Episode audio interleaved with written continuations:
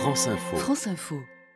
Jean-Luc Mélenchon est donc l'invité de France Info ce matin, candidat du Front de gauche à la présidentielle. À mes côtés, Jean-Luc Mélenchon, Marie-Ève Malouine, chef du service politique, est là pour vous interroger. Bonjour Marie-Ève. Un bonjour à tous. Bonjour. Première question donc, euh, Libération, titre ce matin, gauche, la pression Mélenchon, c'est ce qui est à la une. Est-ce que vous avez, vous, euh, le sentiment, Jean-Luc Mélenchon, de marcher sur les plates-bandes du Parti socialiste? En tout cas, euh, je ne sais pas si ça se trouve, ce n'est pas mon souci, c'est pas ce que j'essaye de faire. Le front de gauche a déclenché euh, quelque chose de bien plus grand que lui. J'ai appelé ça un front du peuple, euh, et je pense que les observateurs, au lieu de continuer les commentaires du PMU politique, devraient se demander ce qui se passe. Qu'est-ce que c'est que tous ces gens qui viennent là? Ils ne viennent pas assister à un spectacle, ils sont très conscients politiquement, il suffit de voir leur comportement. Euh, ils savent quand il faut siffler et quand il ne faut pas le faire, et ainsi de suite. euh, et, et ils portent tous un message très cohérent. Donc que se passe-t-il, mes amis? C'est ça la question. Alors. Alors qu'est-ce qui nous se passe? il se passe la réplique de 2005. C'est-à-dire que vous avez une, euh, au moment du vote sur le traité constitutionnel, euh, vous avez euh, d'un côté une superstructure qui blablate, blatère, piapiate et fait du PMU politique et une masse immense de gens qui sont, je ne dis pas que ce soit tout le peuple français, bien sûr que non, mais une masse immense de gens qui, eux, sont absolument polarisés sur un certain nombre de problèmes politiques récurrents de notre vie, c'est-à-dire comment se fait-il que y ait autant de pauvres dans ce pays alors que le pays est si riche Comment se fait-il que l'Union européenne continue à appliquer la même politique alors que euh, tout le monde va dans le mur avec cette politique Et ainsi de suite. Et ce mouvement est très puissant, très ancré, il ne tient pas à ma personne. C'est surtout ça qu'il faut comprendre. C'est quelque chose qui vient de loin et de profond, qui a trouvé un point d'appui euh, dans le front de gauche et qui ira s'élargissant dans des proportions que personne ici à cette heure ne peut pronostiquer, même pas moi. Je ne sais pas pourquoi il y a eu 120 000 personnes euh, qui sont venues à la Bastille, si je sais pourquoi politiquement, mais moi-même j'ai j'ai été surpris. Je ne- je- J'ai été surpris de voir plus de Ça 20 vous 000 dépasse personnes à Lille. Mais évidemment que ça me dépasse. Vous vous figurez quoi Que j'ai ça dans un tiroir euh, de préparé Je comprends ce que vous voulez me dire, mais Mhm. oui, ça, c'est quelque chose qui dépasse tout le monde, qui ne m'appartient pas, qui n'appartient pas au front de gauche. Mais alors, Je- on- le on- front de gauche est en de train de devenir un front du peuple. Vous avez oui. fait un discours assez court qui a surpris. Est-ce que c'était parce que vous êtes un peu dépassé par ce mouvement et qui vous ferait un peu, un peu peur? Je vois qu'on va tout de suite à l'explication flatteuse euh, pour comprendre la situation. Non, il y avait deux raisons. Le premier, c'est que je m'exprimais sur les principes fondateurs de la Sixième République et qu'il ne pouvait pas être question de faire un cours de droit constitutionnel euh, dans la rue. J'ai donné des indications essentielles. Vous avez vu comment ça a été euh, bien ressenti. Et puis, si vous le permettez, il y a aussi, j'ai le souci des gens qui se rassemblent à notre appel. Et nous étions en situation de danger. C'est-à-dire que la foule était tellement dense, n'est-ce pas, que les rues adjacentes bloquaient les issues de sortie de la Bastille, ne pouvait plus y faire entrer un véhicule de sécurité, ni faire passer le moindre euh, service euh, d'ordre. Par conséquent, nous étions, nous avons eu un moment où, je, le dis, j'ai, par soin des gens qui s'étaient rassemblés, raccourci d'un quart d'heure mon discours, parce que je voyais des enfants sur les épaules euh, des gens qui étaient là. Il y avait des personnes qui ont du mal à se déplacer, qui viennent et qui sont les bienvenus avec leur famille, avec les enfants.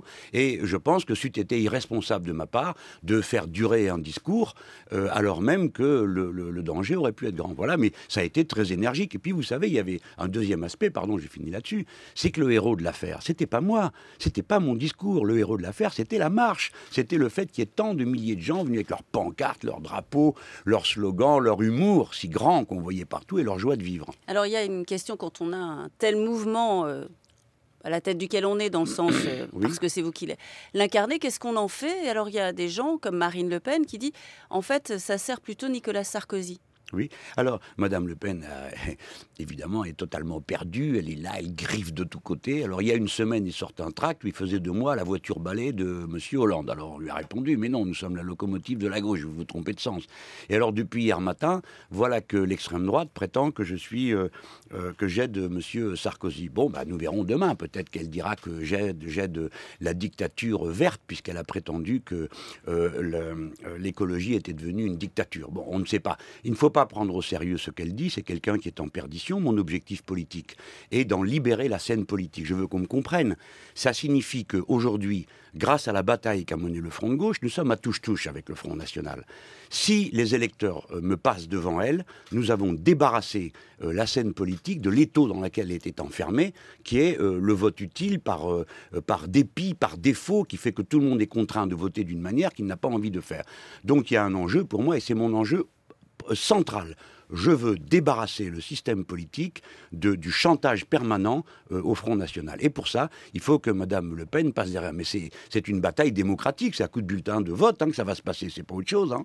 C'est des bulletins de vote. Mais les bulletins de vote, vous allez voir, vont faire le ménage. Mais est-ce que votre objectif, ça n'est pas aussi finalement le, même que euh, euh, celui de Nicolas Sarkozy dans cette, dans cette campagne, c'est-à-dire débusquer François Hollande? Ah, mais François Hollande a.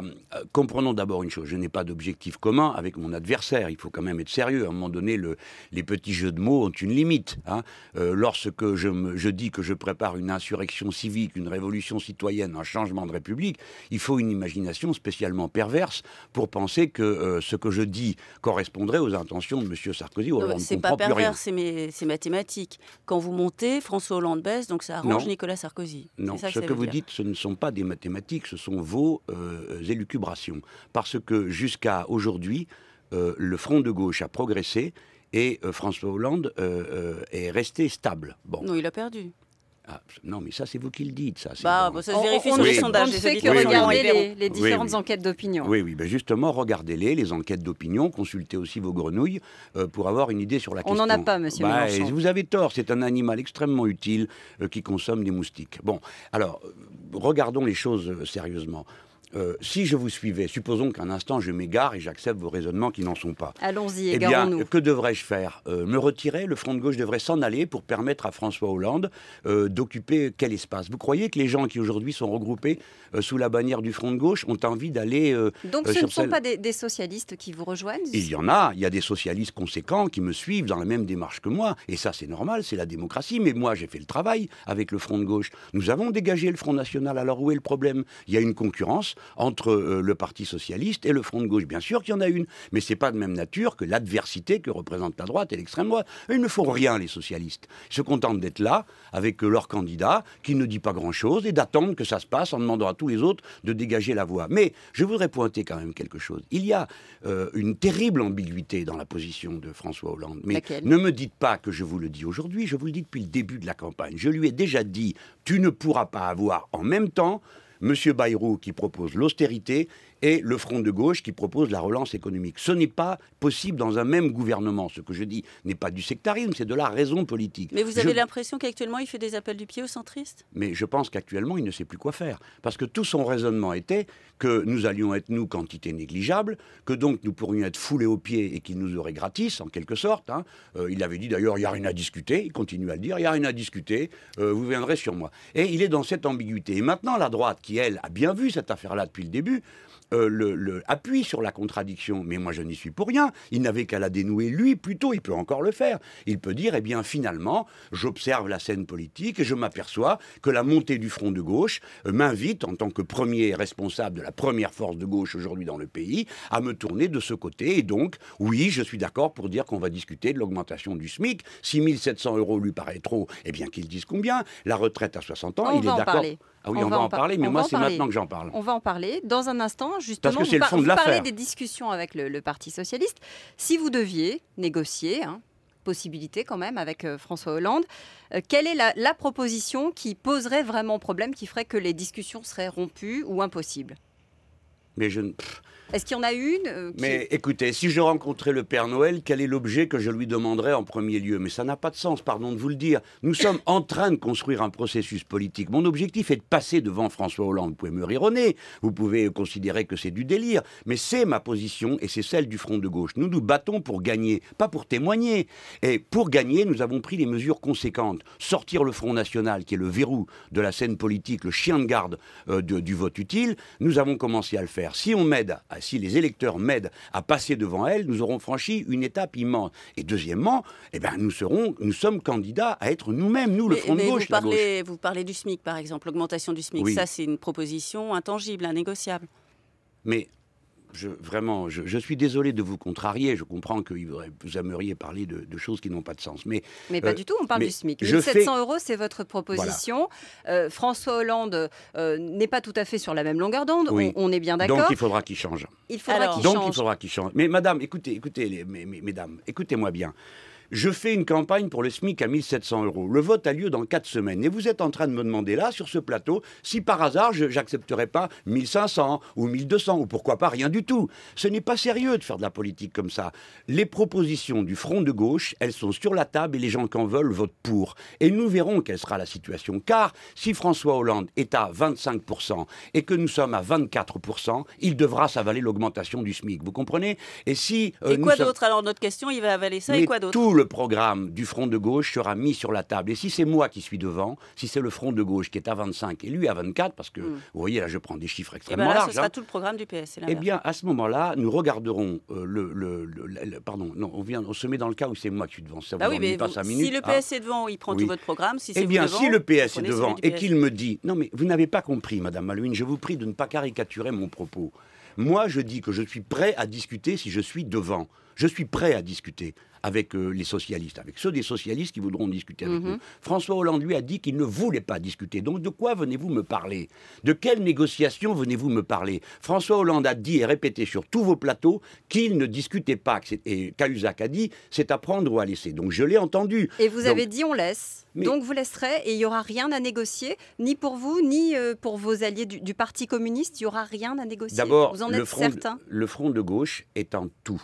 Et il faudrait perdre l'habitude d'essayer de voir s'il n'y a pas moyen de moyenner avec ses composantes. Pardon, mais... il y a quand même des différences majeures, y compris au sein du Front de gauche, sur des questions aussi importantes que l'environnement, le nucléaire. Sur l'environnement, il n'y en a pas. Sur le nucléaire, il y en a en effet, et nous le réglons nous honnêtement en disant que cette question traverse tout le pays, toutes les formations politiques, et nous proposons un référendum. C'est la raison pour laquelle, pour un écologiste, il est plus facile de voter pour moi que de voter pour euh, euh, François Hollande ou Eva Joly, parce qu'eux sont déjà d'accord pour maintenir tous les réacteurs nucléaires, sauf un. Voilà. Par conséquent, cette question, nous la réglons très clairement. Nous n'avons jamais cherché à masquer quelques difficultés que ce soit. Mais je reviens à ce que vous m'avez dit, parce que c'est une question importante.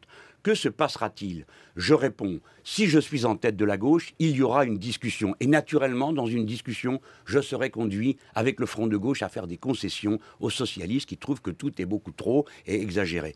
À l'inverse, si François Hollande est en tête, il a dit qu'il n'y aurait pas de discussion, donc il n'y en aura pas. Ce qu'on me demande et qu'on demande au Front de gauche, c'est capitulation sans condition. Il n'en est pas question. Maintenant, nous n'allons pas non plus être en quelque sorte les otages de François Hollande. Nous n'allons pas attendre son, autorisation pour faire battre M. Sarkozy, nous avons besoin que Sarkozy perde et que la droite perde en France pour deux raisons. Un, c'est un élan formidable pour la révolution citoyenne, et si Sarkozy perd, le suivant, si c'est M. Hollande, si c'est moi, la chose est simple, mais si c'est M. Hollande, il aura sur les bras cet immense mouvement populaire que nous sommes en train de construire et inéluctablement, nous arriverons au pouvoir par une voie démocratique. Deuxièmement, si nous battons M. Sarkozy en France, nous ouvrirons une brèche pour toute l'Europe parce que ça sera la première défaite d'un libéral et derrière arrivent les Allemands en octobre 2013, il y a les Grecs auparavant euh, en mai sans doute de, cette même mhm. année. Par conséquent, nous nous vivons en quelque sorte comme une avant-garde, une espèce de ligne de première ligne de la bataille européenne, car la bataille est européenne. C'est pourquoi nous devons ouvrir la brèche. Et après, que François Hollande euh, fasse l'Hollande-Réou, c'est son affaire, pas la mienne. Un dernier point sur ces négociations. Le PS, donc euh, vous venez de répondre. Les écologistes, vous êtes prêts à négocier avec eux ou vous dites on fera un référendum sur le nucléaire, c'est l'essentiel? Mais euh, les écologistes sont une, force politique. Euh, ils ont une capacité d'influence dans le pays. Leur contribution est utile intellectuellement et politiquement. Bien sûr qu'il faudra discuter avec eux, mais avec toutes les forces de gauche, nous discuterons. Si je suis placé en tête de la gauche, tout le monde pourra discuter à gauche avec nous. Il n'y en a qu'un qui ne discutera pas avec nous parce qu'il n'est pas de gauche, c'est M. Bayrou. Mais à gauche, bien sûr, mon idée est le grand rassemblement. Mais pas sur la base sur laquelle François Hollande veut le faire, c'est-à-dire à coup de trick, euh, tout le monde cède et tout le monde se tait. Ça n'est pas possible. Je voudrais qu'on parle euh, encore euh, quelques instants, si vous le voulez bien, du SMIC, parce que, comme vous l'avez souligné, c'est important. Ça concerne beaucoup de gens qui nous écoutent ce matin. Euh, Et 80% des SMICards sont des SMICardes. Vous le savez, c'est une revendication féministe. 1700 euros, c'est donc ce que vous proposez. Euh, moi, ma question, elle est toute simple. Qu'est-ce qu'on fait pour les, salaires suivants? C'est-à-dire ceux qui étaient aujourd'hui à 1700 euros, on les met à 1900 et ceux qui étaient à 1900, on les met à 2100. Comment font les patrons pour payer à la fin voilà. Tout simplement? Je, comprends la douleur euh, du patronat que vous exprimez très bien. Non, non, mais, je, non, pose non, la mais question. non, mais je, comprends vous posez une une question, c'est ma réponse. dans l'échelle des salaires. Oui, oui, mais je, je, vais vous répondre. Ceci ne comporte aucune part de mystère, donc ça n'est pas difficile. il est assez traditionnel qu'on jette de grosses larmes dès qu'il s'agit d'augmenter le SMIC. Mais je voudrais d'abord rappeler que tout aussi traditionnellement, la gauche, quand elle arrive au pouvoir, partage le gâteau et en donne la part qui lui revient, et souvent elle n'est pas suffisante, aux travailleurs. Augmentation du SMIC, pourquoi le SMIC? Parce que c'est seule, le seul salaire que l'État est en droit de, de fixer, le gouvernement plus exactement.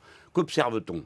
En 68, on l'a augmenté de 31%. En 1981, on l'a augmenté de 21%. Bon, euh, et nous sommes dans une augmentation de type comparable. Comme nous sommes sous la protection de l'euro, impossible de comploter contre notre monnaie, comme ça a été le cas en 1980. Au moins, on a tiré ça de bien. Maintenant, que va-t-il se passer pour les salaires au-dessus euh, du SMIC Eh bien, traditionnellement, ce que l'on observe, naturellement, là, ce n'est pas le gouvernement qui peut faire un décret pour les autres salaires. Ce que l'on observe, c'est que dans les deux ans et demi qui suivent une augmentation du SMIC, toute la hiérarchie euh, des salaires, la grille des salaires se déplace vers le haut. En ce moment, la grille des salaires se déplace vers le bas. Quand je mets le curseur à cet endroit, elle se redéplace vers le haut. Voilà le résultat économique que nous attendons. Car lorsque la part donc de la richesse produite qui repart dans les salaires au lieu de partir dans les dividendes va dans les salaires, elle va dans la consommation et ça provoque une relance de l'activité, une relance qui peut être intelligente, c'est-à-dire euh, écologiquement responsable, raison pour laquelle nous parlons de planification écologique et de règles vertes. Mon programme, le programme du Front de gauche, est en tout cohérent, on ne peut pas en enlever une pièce. Mais alors si les salaires augmentent euh, à partir du SMIC, où est-ce que ça s'arrête? Parce qu'il y a de gros salaires, j'imagine que vous jugez nécessaire, bah, superflu de les augmenter. Mais exactement, c'est la raison pour laquelle nous avons construit ce que nous appelons un cercle vertueux. Il n'y a pas d'entreprise où l'écart entre le salaire le plus haut et le plus bas peut être supérieur de 1 à 20. C'est-à-dire le PDG peut s'augmenter autant qu'il veut, mais il faudra qu'il augmente le dernier arrivé. Bien sûr, vous l'avez tous compris, le PDG ne s'augmentera pas. Et qu'est-ce qu'on obtiendra à partir de là?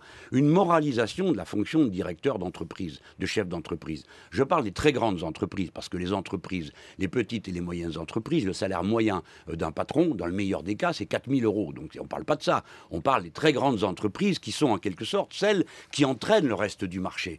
Si vous commencez à plafonner les abus euh, inouïs, hein, la gabegie, l'orgie d'argent que ces gens accumulent pour rien, parce qu'ils n'en font rien. Euh, ils n'en font que le placer dans la bulle et tout ça repart dans la finance. Bref, ça tire l'économie vers le haut parce que ça ça remet de l'argent en circulation. Prenez un exemple. Cette année, 290 milliards d'euros sont partis en dividendes pour les actionnaires et seulement 190 milliards dans l'investissement. Or, nous avons besoin de l'investissement. Pour ça, il faut arrêter la gabegie de l'accumulation des bénéfices. Alors, puisque vous en parlez, qu'est-ce qui se passerait, euh, Jean-Luc Mélenchon, si vous étiez au pouvoir aujourd'hui? Pour Maurice Lévy, le, le patron de Publicis, il va toucher cette année 16 millions d'euros de bonus. Bon n'importe qui qui nous écoute, d'abord, a du mal à se représenter ce que c'est que 16 millions d'euros. Et moi aussi, et vous aussi autour de cette table, car nous n'avons jamais vu une somme pareille. Bien. Euh, tout ça est, est, absolument aberrant. Aberrant. Il, faisait, il, faisait partie des patrons qui avaient dit qu'il fallait accélérer. Oui, oui. Mais euh, alors c'est le moment qu'il s'auto-taxe s'il le veut. Hein, mais l'État doit le faire. Franchement, tout ça est aberrant. Euh, mais réfléchissons, c'est même pas une affaire de punition. Je ne veux pas punir les riches. Je dis que cet argent accumulé, à quoi va-t-il lui servir à M. Lévy? Est-ce que M. Lévy a des besoins 500, 600, 1000 fois supérieurs aux commandes mortels Bien sûr que non. Alors, Il faut que vous donc feriez? Eh bien, je lui prends tout au-dessus de 360 000 euros de revenus par an. C'est un choix de société. Nous, je suis, avec le Front de gauche, contre la société de l'accumulation. Et quand on me dit ils partiront, je leur dis au revoir. Parce que de toute façon, qu'ils aillent au bout de la terre, du moment qu'ils sont français, ils paieront des impôts en France, puisque, comme vous le savez, j'ai lancé cette idée avec le Front de gauche, qui, pour finir, a été acceptée par tout le monde de la taxation différentielle. Donc, il ne leur sert plus à rien de nous menacer de s'en aller. Et je vous dis solennellement ceci. Les patrons ont jusqu'ici réussi à trouver des travailleurs qui leur coûtent moins cher, nous, nous trouverons des patrons qui coûtent moins cher. Parce que dans les entreprises, des ingénieurs en chef, euh, des, techniciens de très haut niveau productifs capables de diriger les entreprises, le collectif des travailleurs est bien supérieur à toute cette petite couche de gens qui, bien sûr, a de l'intelligence, mais qui la gaspille, qui la pervertit dès lors qu'elle se donne pour unique objectif la cupidité et l'accumulation de profits. Un dernier point, puisqu'on arrive un peu à la fin de cette interview, Toulouse, Montauban, c'est Turie. On a dit, certains disent que le fondamentalisme religieux a été sous-estimé, que d'autres exploitent cette affaire sur le plan politique. Qu'est-ce que vous en pensez, vous? Qu'il faut être raisonnable et regarder les faits. Il n'y a pas eu, euh, l'année dernière, il y a eu 84 actes qualifiés de terroristes en France. Sur 84 actes, il n'y en a pas un qui se soit réclamé d'une façon ou d'une autre de l'islam. Ce sont tous des attentats ou des actes terroristes commis par des nationalistes ou par des séparatistes. Je ne dis pas que euh, les, petites cellules euh, de, combattants n'existent pas ici et là dans le monde, mais c'est une affaire de police, c'est une affaire qui ne doit pas conduire à mélanger la sécurité intérieure et la sécurité internationale, et que par conséquent, dans ces conditions, il faut raison garder. Et en particulier, s'agissant du tueur en série euh, de Toulouse. Je refuse, je le redis bien, je refuse de donner le moindre sens politique à une tuerie aussi abjecte. Et lui donner un sens politique, c'est faire de la propagande politique en faveur des délires de, de cet homme. Merci Jean-Luc Mélenchon d'avoir été en direct, l'invité ce matin de France Info. Merci Marie-Ève. On se retrouvera bien sûr pour les 15 derniers jours de cette campagne avant, avant encore. le premier tour. Merci d'avoir été avec nous.